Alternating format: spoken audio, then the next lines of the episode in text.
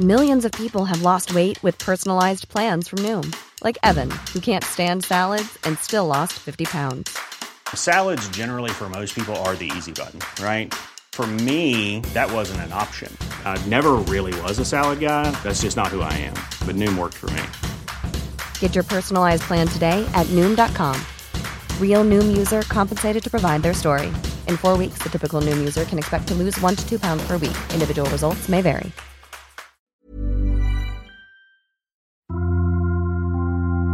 Témoignages, faits de société, grandes et petites histoires, émotions et souvenirs.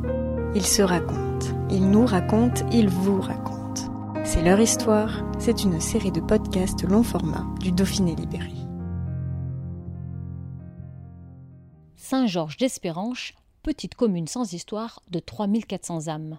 Sans histoire Pas si sûr. En France, c'est ici que le combat contre les OGM a commencé de manière frontale et directe. Les tout premiers faucheurs sont originaires de ce village, situé dans le nord de l'Isère. Et oui, en campagne, on a beau sembler loin de tout, on n'est jamais loin des champs qui nous entourent. Et des champs à l'assiette, il y a un pas que bon nombre d'agriculteurs veulent franchir sans avoir à modifier le cycle de la nature. Voici l'histoire des faucheurs d'Espéranche. Le 7 juin 1997, nous étions une douzaine d'associations qui avons appelé et nous nous sommes retrouvés, 303 à 400, sur, sur un champ et nous avons été fauchés ce champ de colza pour éviter qu'il ne pollue parce qu'il était juste à un mètre des champs de colza environnants. Nous, avons fauché le colza, nous l'avons mis sur une, sur une remorque et nous sommes venus le porter ici, évidemment, à son légitime propriétaire.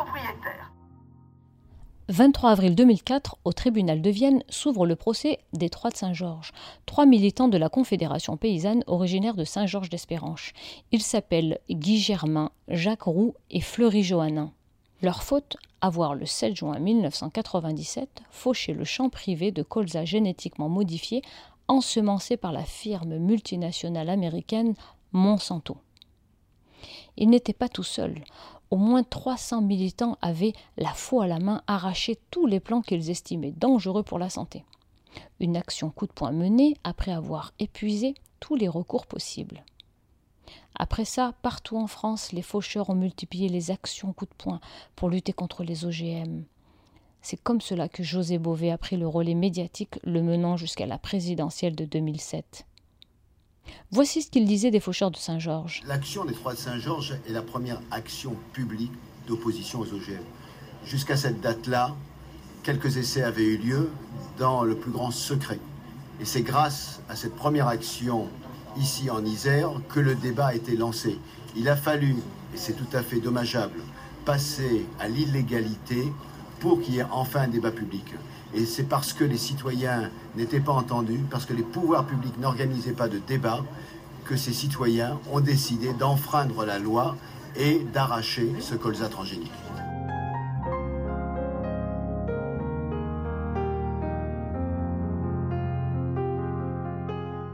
Dans un contexte de crise de vaches folles, les fauchages se multiplient en France et Monsanto ne sait plus où donner du crâne.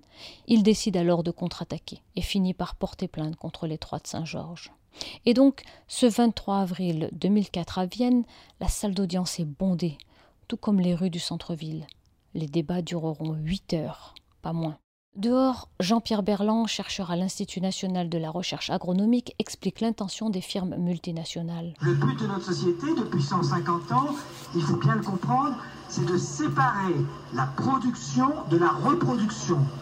Avec le brevet du vivant, ces clones chimériques brevetés, l'agriculteur perd le droit de semer le grain récolté, c'est-à-dire que vous avez réussi à séparer la production qui va rester entre les mains du paysan de l'agriculteur, de la reproduction qui va devenir le monopole le monopole de quelques firmes multinationales, parce qu'à l'heure actuelle, ce sont cinq firmes multinationales qui produisent toutes des agrotoxiques qui fabriquent les OGM.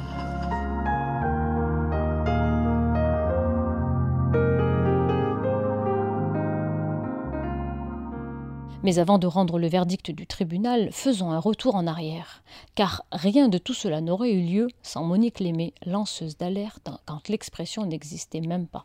Alors qu'elle est conseillère municipale de Saint-Georges d'Espéranche, c'est elle qui découvre le poteau rose. Au bout du fil, justement, Monique Lémé raconte. Alors en fait, euh, durant l'été 96, il y a eu une émission de télé, La marche du siècle, de Jean-Marie Cavada. Et c'était sur le thème des OGM, que je connaissais pas. Et le documentaire été plutôt interpellant parce que c'était donc sur des essais de culture modifiée, culture donc génétiquement modifiée, et les expériences se faisaient uniquement en vase clos, et on voyait les, les hommes en, en combinaison blanche, euh, c'était assez impressionnant. Peu de temps après, euh, j'étais conseillère municipale à l'époque, donc je découvre en mairie, sur le cadastre, la mention d'essai en plein champ. Alors déjà, plein champ, ça m'a un peu interpellée vu ce que j'avais vu à la télévision. Et une adjointe qui habitait pas loin prend des photos et elles ne correspondent pas à ce qui est euh, déclaré. Donc euh, à partir de, de ce moment-là, eh bien j'en parle en conseil municipal et il faut bien dire qu'à ce moment-là, personne n'était vraiment au courant de, bah, cette pratique. Euh, alors l'autorisation avait été donnée à l'époque, c'était Monsieur Camille Lassalle qui était maire. Il était en vacances et l'autorisation avait été donnée par, son adjoint qui était bien sûr euh, complètement ignorant de, tout ce que ça pouvait euh, engendrer. Néanmoins, après vérification, les deux parcelles, donc l'officiel qui était vraiment sur le cadastre et l'autre, appartenaient au même propriétaire. Voilà. Alors à ce moment-là, monsieur le maire euh, de l'époque, bah, il, se, préoccupe du problème. Et qu'est-ce qu'on fait? On va sur le terrain. Et on s'aperçoit que l'essai officiel est mené co- convenablement par Ron Poulenc, mais l'autre, qui n'était pas vraiment déclaré, par euh, Monsanto. Donc à partir de là, bon, le, propriétaire évidemment n'est pas content qu'on soit sur ces terres et puis qu'on qu'on teste un petit peu cette euh, fameuse parcelle de Monsanto. Alors je crois que le propriétaire, euh, ce qui le motive, c'est qu'on a dû lui dire, on lui a dit, comme ça a été dit d'ailleurs à de nombreuses reprises, que ces cultures auraient plus de rendement et surtout, et surtout qu'ils n'auraient pas à désherber, puisque le but, le but initial, si vous voulez, c'est de mettre un herbicide dans le génome de la plante pour qu'elle se, elle s'auto-colle, qu'il n'y ait pas d'herbe, si vous voulez, d'herbe sauvage qui soit euh, à désherber. Voilà. Donc c'était, c'est, c'est tout, c'est tout bon, si vous voulez, pour les, pour les cultivateurs. Ils n'ont pas, ils n'ont pas de mauvaises herbes et ils ont un rendement euh, supérieur. Donc c'est vrai que c'est, moi je peux le comprendre, c'est, c'est très attractif en fait. Il disait même que ça résoudrait les problèmes de famine dans le monde, ce qui était archi faux, puisque c'est des plantes qui étaient stériles, donc euh, qu'on ne pouvait pas replanter la graine d'une année sur l'autre, si vous voulez.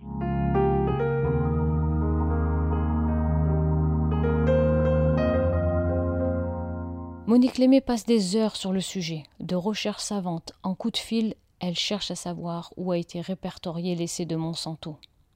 Après avoir remué ciel et terre, elle découvre qu'il n'est inscrit nulle part. Il est donc illégal. Ainsi donc, une parcelle OGM risque de contaminer les champs tout autour en toute illégalité. L'affaire prend alors une ampleur qui dépasse Monique et même tout le village. La France entière a les yeux rivés sur ce petit bout de terrain expérimental. Écoutons Monique poursuivre son récit. En conseil municipal. Et bon, je suis un peu regardée de travers, hein, je, dois, je dois vous le dire. Une, conseillère municipale qui était assise à côté de moi, on travaillait ensemble sur les photographies pour le bulletin, pour le bulletin et d'un jour à l'autre, à partir de ce moment-là, elle a plus voulu me, parler et travailler à côté de moi. Voilà, j'étais vraiment, vraiment un peu pestiférée quelque part. Bon, après, mais bon, j'avais quand même mis le doigt sur un, sur un truc qui se passait dans la commune et qui n'était pas très clair. Mais le propriétaire, lui, si vous voulez, il, il n'en démord pas. Et ce qu'il fait à ce moment-là, il décide avec l'accord de la mairie, bien entendu, de faire une réunion publique pour informer, euh, pour informer sur ces cultures. Et il dit avec mes techniciens et mes ingénieurs. Alors à partir de là, c'est vrai que tout va, tout va très vite et ça, prend une ampleur que je n'imaginais pas. Et ça va très vite dépasser ce souci local. Parce que le jour, euh, alors je, moi je n'ai pris aucune note hein, de, tout ça. Donc je me souviens pas du jour de la réunion publique. Et euh, je vois arriver ce jour-là, enfin nous voyons arriver, une multitude de personnes inconnues. Alors vraiment euh, de tous horizons. Alors il y avait des associations d'environnement, il y avait évidemment la Confédération paysanne, mais il y avait aussi, aux surprises, des ingénieurs agronomes de l'INRA quand même, avec lesquels d'ailleurs j'ai gardé contact pendant très longtemps. Il y avait des scientifiques. Enfin, c'était, euh, c'était assez incroyable. Moi, je, je j'ouvrais des grands yeux, je comprenais pas vraiment ce qui se passait. La réunion était très houleuse hein, entre ce que disaient euh, donc euh, les, les, ingénieurs de Monsanto et de Ron Poulenc, et puis ce que disaient toutes les personnes en face, qui étaient quand même des gens extrêmement compétents, comme l'INRA par exemple, ils disaient oui, mais on n'a pas de recul, on ne peut pas mettre un herbicide dans une plante, ça peut être dangereux pour la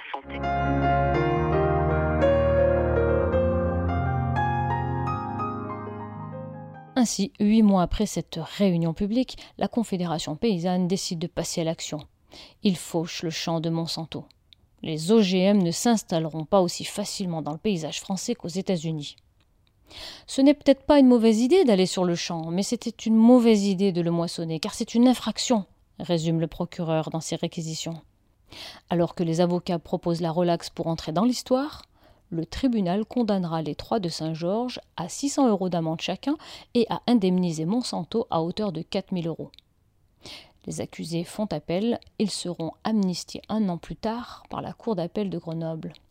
En conclusion, la parole est redonnée à Monique Lémé qui, avec le recul, ne regrette vraiment rien. Je pense que ce qui s'est passé à ce moment-là a été quand même un, comment dire, un, avancement, mine de rien, un, bel avancement, puisque aujourd'hui on a quand même beaucoup de produits qui sont étiquetés sans OGM, même des, même des compléments alimentaires sans OGM.